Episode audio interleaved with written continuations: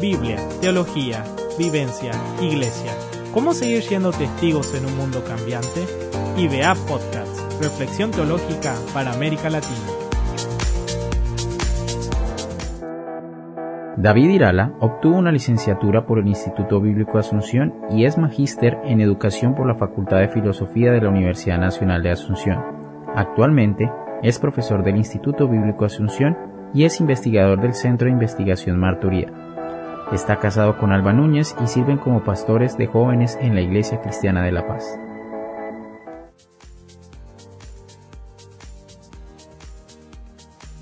Bienvenidos a IBA Podcasts, es un espacio de reflexión teológica para América Latina.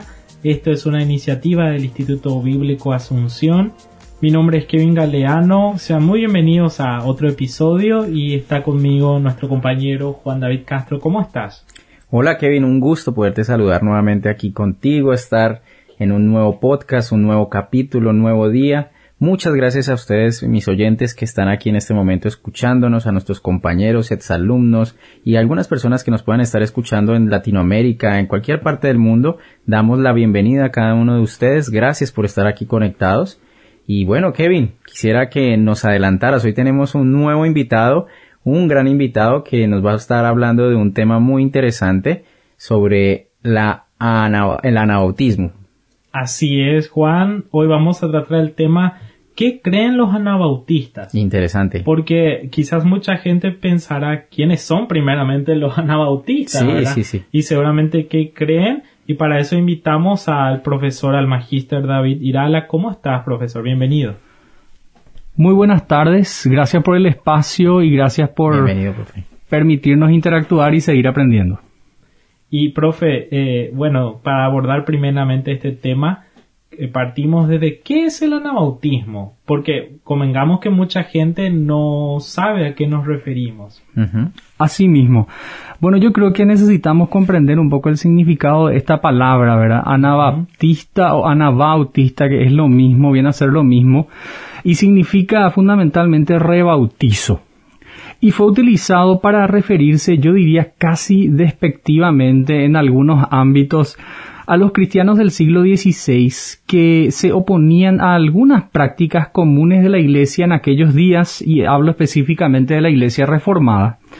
Y también es considerado, por ende, eh, digamos, toda esta corriente del anabautismo, del anabautismo que surge en ese, en ese entonces como una tercera ah, rama de la reforma. ¿Por qué una tercera rama de la reforma? Ya que los anabaptistas o anabautistas no tuvieron algún nexo directo, por lo menos en aquel entonces, ni con Lutero ni con Calvino. Entonces es considerado como esa tercera rama de la reforma protestante en el siglo XVI. Y entonces, yendo a la reforma, estamos 1517 y para empezar a hablar un poco del movimiento anabautista, eh, ¿a qué, ¿cómo surgen o a qué prácticas se oponen? Porque Martín Lutero, por ejemplo, ya que mencionaste a, Lutero y a Calvino, reaccionan a algunas prácticas. ¿Y a los anabautistas entonces a qué? ¿Cuál es la diferencia? Bueno, como mencioné, surge esta palabra anabautista y por ende el, grupo en sí, eh, la corriente en sí de la fe anabautista en medio de lo que es la reforma protestante, como estás diciendo.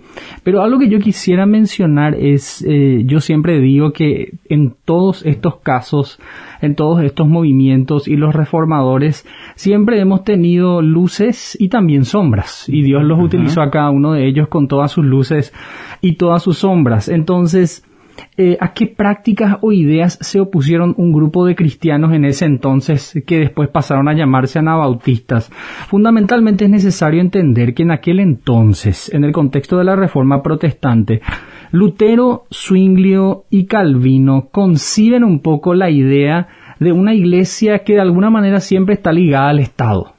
Siempre hay una relación directa entre el Estado y la iglesia. Y esto eh, resultó, o por ende, eh, no era considerada la conversión como una experiencia necesariamente personal en el contexto de las iglesias luteranas y calvinistas de aquel entonces, en el siglo XVI, por ejemplo, se bautizaba a los niños por el mero hecho de que ellos nacían en territorios protestantes. Entonces, la fe era el estilo de algo casi casi como una heredad, por decirlo así. La fe protestante era una heredad, entonces era algo heredado y los niños debían ser bautizados por el simple hecho de nacer en ese territorio, pero no necesariamente por una conversión y una decisión personal, que es lo que tenemos fundamentalmente hoy en día como perspectiva de la fe cristiana. Entonces, la fe parecía más que nada una imposición, ¿ok? Era algo que se imponía en ese entonces y estaba ligada a cuestiones políticas y territoriales. Por otro lado, también algunos creyentes en aquel entonces empezaron a participar en ciertas guerras. Por ejemplo, la guerra en contra de los musulmanes. Ese es un ejemplo. Entonces, para algunos cristianos, y aquí podríamos decir ya y, fijar, es decir, para el anabautismo, no estaban contentos con estas ideas. Eh, había algo de toda esta vivencia de la iglesia en aquel entonces que no armonizaba con el contenido bíblico. Entonces, estos cristianos se opusieron a estas prácticas y de hecho lo hicieron saber. Qué interesante. Bueno, ya pudimos hablar sobre sus prácticas, que era el anabautismo, pero ¿cómo surge este movimiento? ¿Cómo, cómo da su nacimiento? Nos gustaría que nos ampliaras un poco de eso, profe. Bueno, hablando ya específicamente del surgimiento, hablamos recién de qué ideas o prácticas fueron las que a ellos no, no, les dio paz, se opusieron a estas, a estas prácticas. Entonces, hablando específicamente del surgimiento del anabautismo, este surgió en la ciudad de Zurich con un grupo de creyentes seguidores de Zwinglio. Ellos estaban ahí con el reformador, que es el líder de la reforma protestante en Suiza, de hecho Zwinglio. Entonces, estos cristianos solicitaron a Zwinglio cambiar ciertas prácticas que no armonizaban, como ya recién decíamos. Estas prácticas que no armonizaban con el Evangelio, entonces de alguna manera movió a los cristianos a solicitar a Zwinglio necesitamos hacer un cambio o una reforma todavía mucho más profunda. Necesitamos ir todavía más profundo en este cambio. Como ya dije recién, se mencionaron algunas de las prácticas a las cuales estos anabautistas o cristianos se opusieron y a eso agrego que estos cristianos estaban centrados en las enseñanzas del Sermón del Monte, estas enseñanzas que, fueron dadas por el Señor Jesucristo estaban ahí en, el corazón eh, latiendo de cada uno de estos cristianos, en el corazón de cada uno de estos cristianos, como ya mencioné hace rato, por ejemplo, el tema de las guerras, pero ante esta solicitud de los cristianos, Zwinglio no pudo responder positivamente. Recordemos que esa era una época de grandes transformaciones, pero también no es que queremos echarle toda la culpa a Zwinglio, a Calvino y a Lutero, es decir, ellos iniciaron estas reformas. Eh, eh, esto fue un proceso, no podemos echar, digo yo, a veces toda la culpa porque imagínense ante todo lo que ellos se tuvieron que movilizar, ¿verdad? Yo a veces por eso no quiero echar toda la culpa, pero sí es importante reconocer que definitivamente había prácticas que no estaban relacionadas de alguna manera a las enseñanzas de Jesús. Así que Swingle, bueno, lastimosamente no pudo responder positivamente a todas estas solicitudes de los cristianos anabautistas y por ese motivo entonces este grupo de cristianos se reunió en una especie de hermandad, de, comunidad, estudiando las enseñanzas de Jesús, creciendo en la comunión unos con otros. Y en este pensamiento era que aquí estaba el corazón de estos primeros anabautistas y en ese contexto surgen algunos eh, nombres conocidos como Felix Mans, Conrad Grebel, George Blaurock, eh, que de hecho fue uno de los primeros bautizados, y entre otros más que están ahí entre los rebautizados o anabautistas, y es ahí que surge un poco este, esta palabra de anabautista, porque ellos dijeron no es posible bautizar a los niños. La fe es una conversión, es un proceso o, un hecho, un acto de conversión, es, es también una decisión personal y los infantes no pueden tomar esa decisión. Entonces, la práctica del rebautismo surgió en ese contexto de preocupación por una iglesia que tenía ciertas prácticas que no armonizaban con el Evangelio. Entonces el, el, bautismo o el rebautismo en ese entonces nosotros podríamos interpretarlo como un símbolo, una señal de que estos cristianos discrepaban, discrepaban, no, no, no había una armonía con la práctica de la iglesia y con ellos mismos. Entonces, por, su por supuesto, ellos fueron perseguidos, fueron perseguidos por estas creencias que amenazaban el statu quo, es decir, amenazaban, eh, digamos, la esencia y la realidad de ese entonces, porque recuerden que acá estaba mezclada la política, la iglesia y un montón de cosas más. Entonces estos cristianos anabautistas fueron prácticamente los antepasados de los cristianos menonitas de hoy en día, eh, para ser un poco más específicos, y de muchos, muchos otras, de muchas otras iglesias eh, que surgen de esta tradición de la iglesia libre, es decir, la iglesia que no tiene, digamos, o, no está ligada al poder estatal o político. Entonces, ese es el contexto en el que surge el movimiento. Profesor, mencionaste varias veces el tema de la guerra y del pacifismo que nace un poco del Sermón del Monte, pero ¿esto es una cuestión o fue una cuestión homogénea o, no todos los, todos los, todos los anabautistas eran pacifistas o no? ¿Cómo es un poco ese tema? Bueno, no todos los anabaptistas fueron pacifistas, lastimosamente. Em, por ejemplo, ahí debemos mencionar sí o sí a Thomas Munzer, un claro ejemplo de esto, ¿verdad? Porque él lideró un movimiento suprimido por los alemanes, ¿verdad? Entonces, hablamos de un tiempo de, de mucha movilidad política, religiosa, y eso también, como ya mencioné hace rato, implicaba la persecución de muchos de los cristianos. Entonces, en ese contexto los anabautistas, algunos perdieron esos primeros valores iniciales. Entonces ahí, por ejemplo, surge este nombre que dije, Thomas Munzer, un claro ejemplo, ¿verdad? De alguien que lideró un movimiento eh, que se puso como objetivo utilizar la violencia, las armas. Después de esto le tenemos a Melchor Hoffman, que fue también otro que de alguna manera replicó, ¿verdad? Eh, ese mismo pensamiento y con sus seguidores decidieron también abandonar el pacifismo.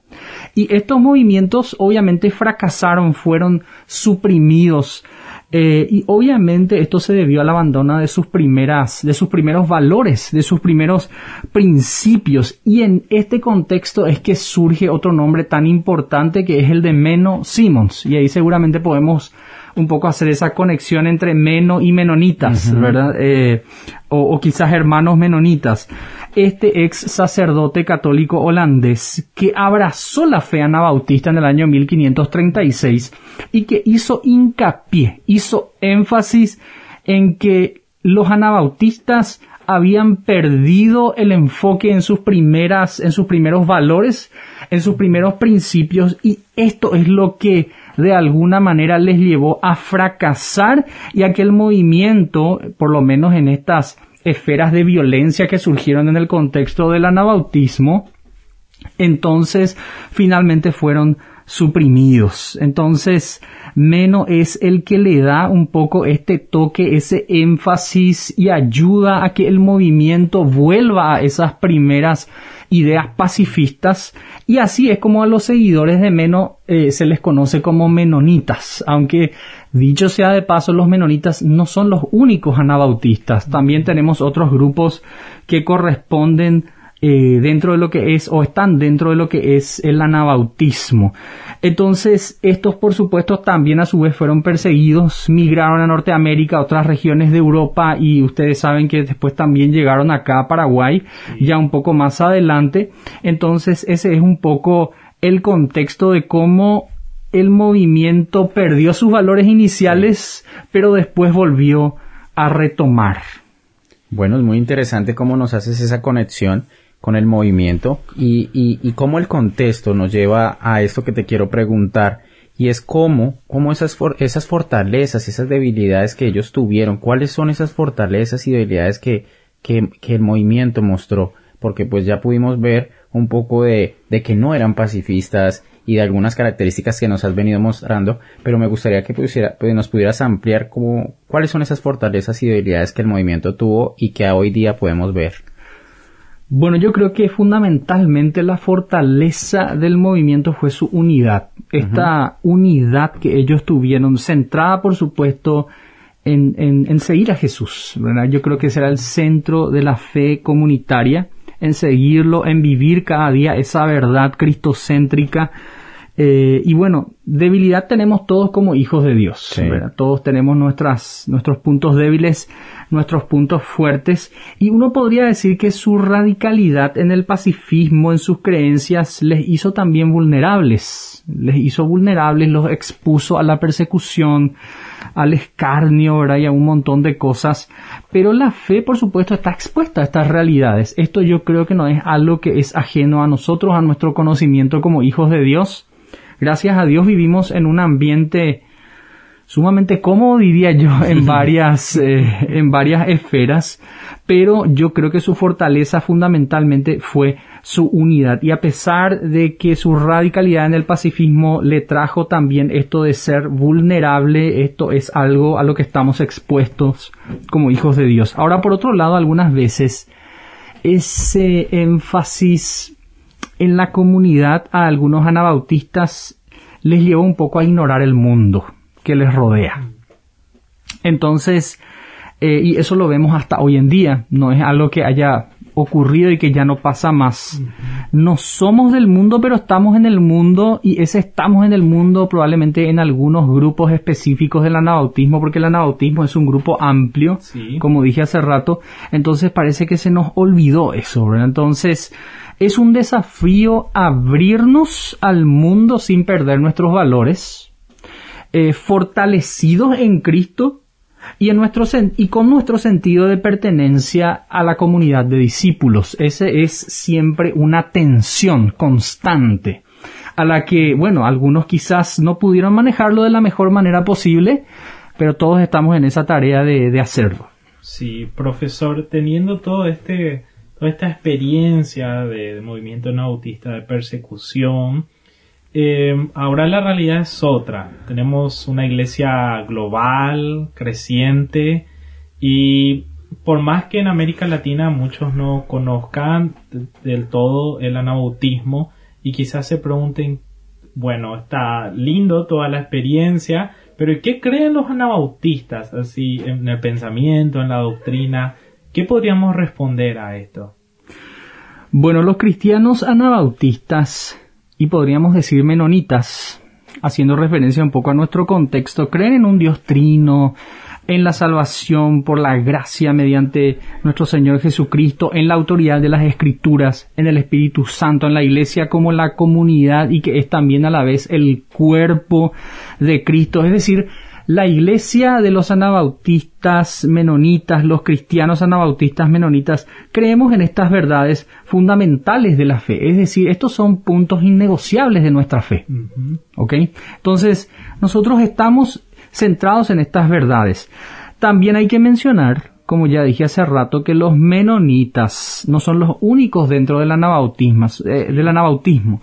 Son también los uteritas, también tenemos a los amish, entonces hay otros grupos que también incluso descienden étnicamente de los anabautistas del siglo XVI. Sin embargo, este grupo eh, se ha expandido por todo el mundo. Hoy en día no solamente hay aquellos que han abrazado la fe anabautista por tener esa digamos, eh, esa conexión étnica con los primeros anabautistas, sino que este es un énfasis y una manera de vivir el cristianismo que han abrazado otros en otras partes del mundo sin una conexión étnica.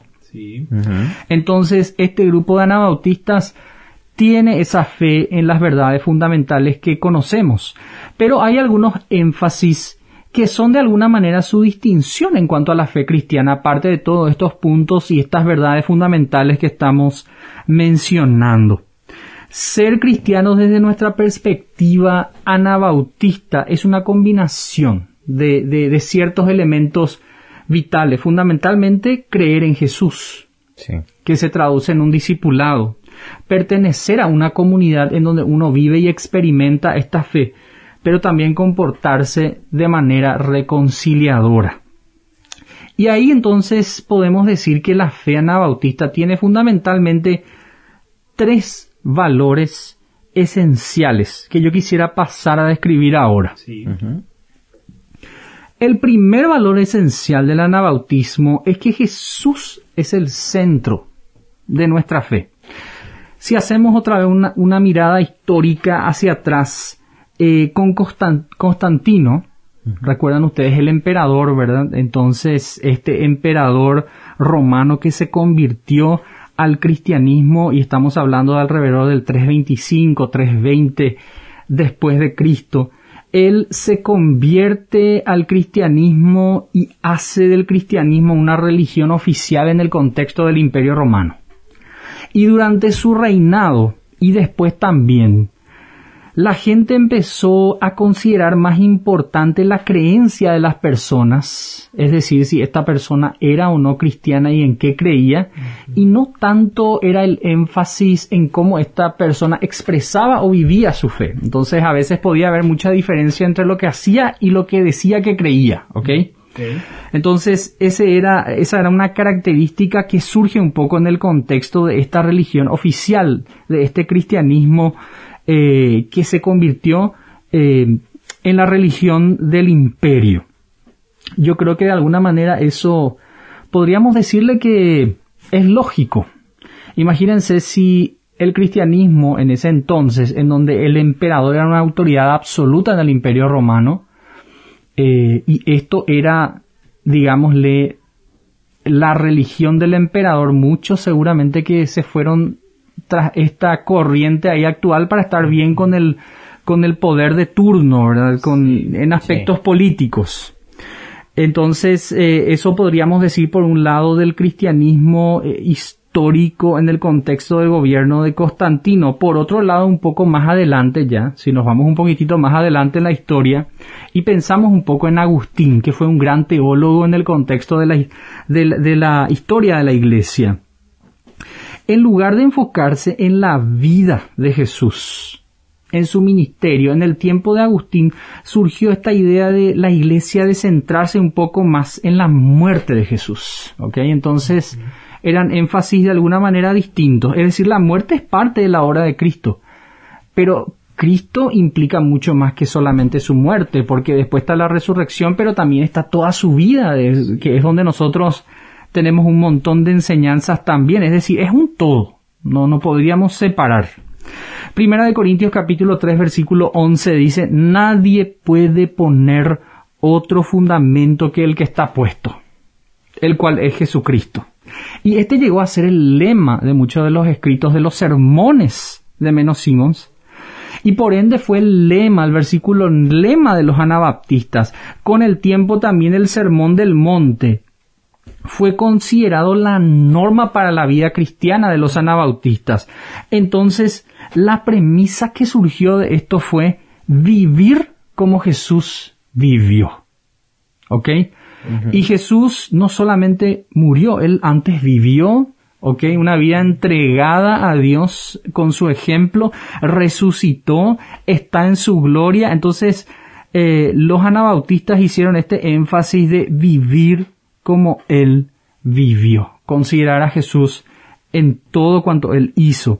Así el cristianismo entonces anabautista se define desde el discipulado, el seguimiento a Jesús, hacer lo que Jesús hizo. Ese es el gran desafío y por eso es que la fe anabautista está centrada en Jesús. O sea que podríamos decir que hay un enfoque muy práctico respecto a la vida cristiana, ¿no? Asimismo, eso se tiene que notar para afuera.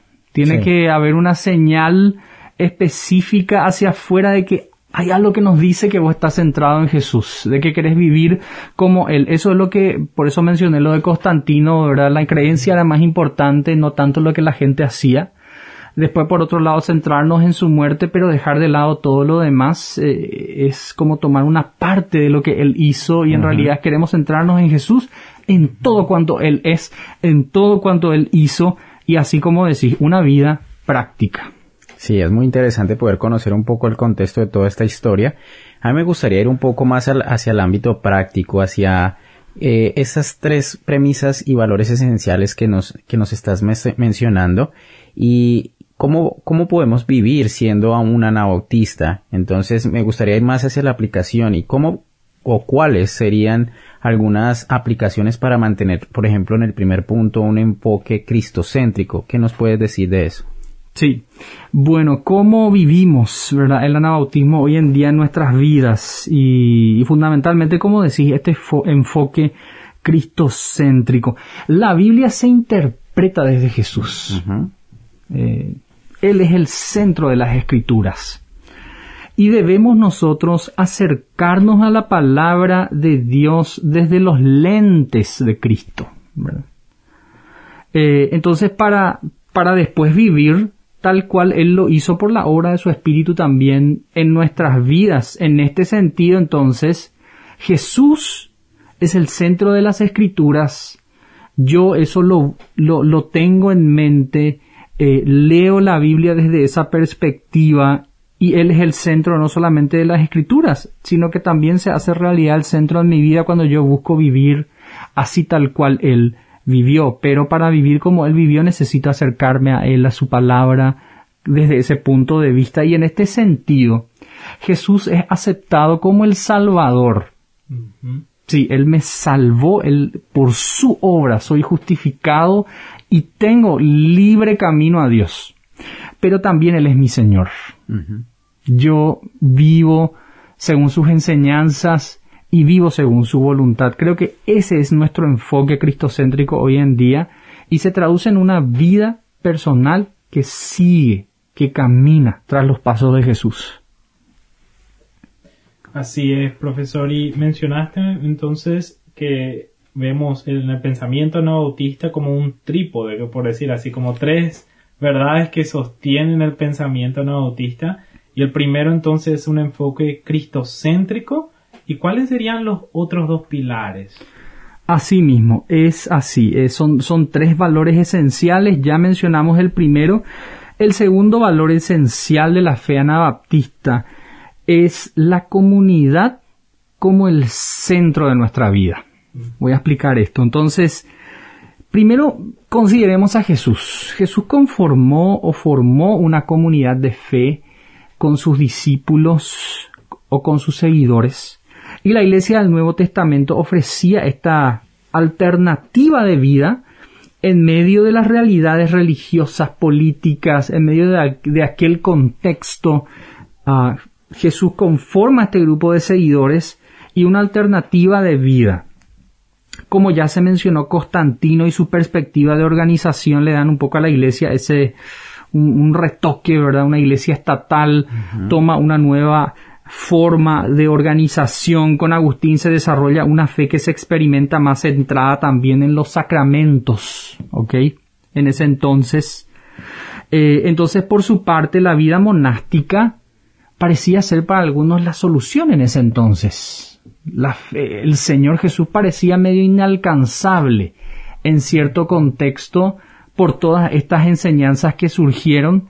La fe fue perdiendo el centro de su esencia.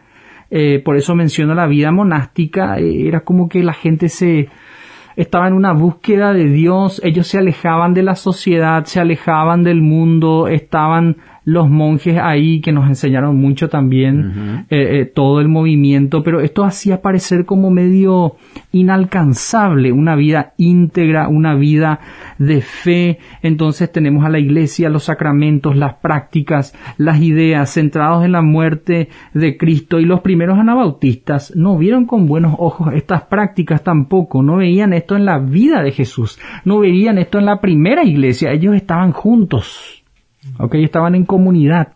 Sí. Y la persecución obviamente le obligó también a los anabautistas a unirse, a fortalecerse unos a otros. Esto de alguna manera ayudó y en este sentido la comunidad se volvió el centro de la vida de los anabautistas. Ellos experimentaban su fe en el contexto de esa comunidad. Entonces es por eso que el segundo valor esencial de la fe anabautista es entonces la comunidad como el centro de nuestra vida. Y, entonces mencionamos, el primero sería el enfoque cristocéntrico, lo segundo un sentido de, comunidad ¿Y lo tercero? Lo tercero, vamos al tercer valor esencial, que es la reconciliación como el centro de nuestra tarea. Volviendo una vez más a la historia con Agustín, surgió también una idea de defender la fe. El concepto un poco de la guerra justa, ¿verdad? lo que propició la participación de muchos cristianos en actos de violencia como defensa. ¿Ok? Luego, en la época de la Reforma, no tuvimos mucho énfasis en la paz, en la evangelización. Eso no cambió bastante en el tiempo de la Reforma. Sin embargo, los primeros anabautistas vieron que Jesús decía, no se amen solamente unos a otros. Vayan y amen a sus enemigos, porque hasta los que no creen en Dios hacen lo mismo que ustedes. Entonces, estas palabras de Jesús eran desafiantes y siguen siendo desafiantes para nosotros. Y los anabautistas vieron que Cristo dijo, vayan por todo el mundo, hagan discípulos en todo el mundo, a todas las gentes, bautícenle, enséñenles. Entonces, como resultado, los primeros discípulos de Jesús fueron por el mundo conocido predicando, enseñando, practicando la nueva manera de vivir para que las personas de todas partes también entonces pudieran conocer a Dios, reconciliarse con Él, unos con otros. Es así que los primeros entonces, los primeros cristianos anabautistas, bajo el liderazgo, liderazgo de Menos Simons, enfatizaban compartir esa paz con Dios a los hombres ese camino hacia la paz que Cristo hizo posible y vivir esa paz no solamente nosotros con Dios, invitar a otros a hacerlo. La paz no solamente con Dios, sino la paz también con nuestros semejantes y la paz incluso con nuestros enemigos. Estos cristianos entonces estaban convencidos que el Espíritu Santo les daba poder para disipular, para evangelizar y para vivir con esa paz. Entendieron que estaba mal la violencia, las guerras es en ese sentido que buscan el pacifismo y como dice Palmer Becker, en lugar de luchar contra sus enemigos, los anabautistas eligieron seguir el ejemplo de Jesús, quien cuando lo maldecía no respondía como con maldición, sino que él padecía también. Él no amenazaba, ¿verdad? Como dice primera de Pedro 2.23, eh, ellos escogieron seguir ese ejemplo de Jesús y es así entonces que la reconciliación se convirtió en el centro de la tarea comunitaria de los primeros anabautistas. Sí, mencionado estos puntos, profesor, podemos destacar que los anabautistas fueron pioneros en ciertas ideas que hoy son aceptadas en la iglesia en general, en América Latina, no solamente en el, en el anabautismo, sino en el cristianismo en general. Por ejemplo, eh, la independencia entre la iglesia y el Estado, todos esos aspectos, pero ah, yendo más a la aplicación, eh, ya mencionamos que se puede mantener el enfoque cristocéntrico leyendo la Biblia a, la luz de Cristo, pero ¿cómo podríamos trabajar el tema de la comunidad como centro de la vida?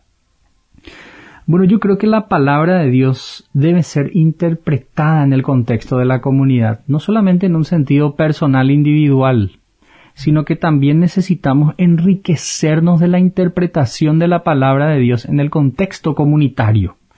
El diálogo, el discernir juntos lo que Dios quiere para nosotros como iglesia, eso nos orienta nos guía. Los hermanos a nuestro lado le tienen también, y, hago énfasis en ese también al Espíritu Santo, porque a veces podemos ignorarlo o, olvidarlo quizás. Sí. Los hermanos a nuestro lado también le tienen al Espíritu Santo.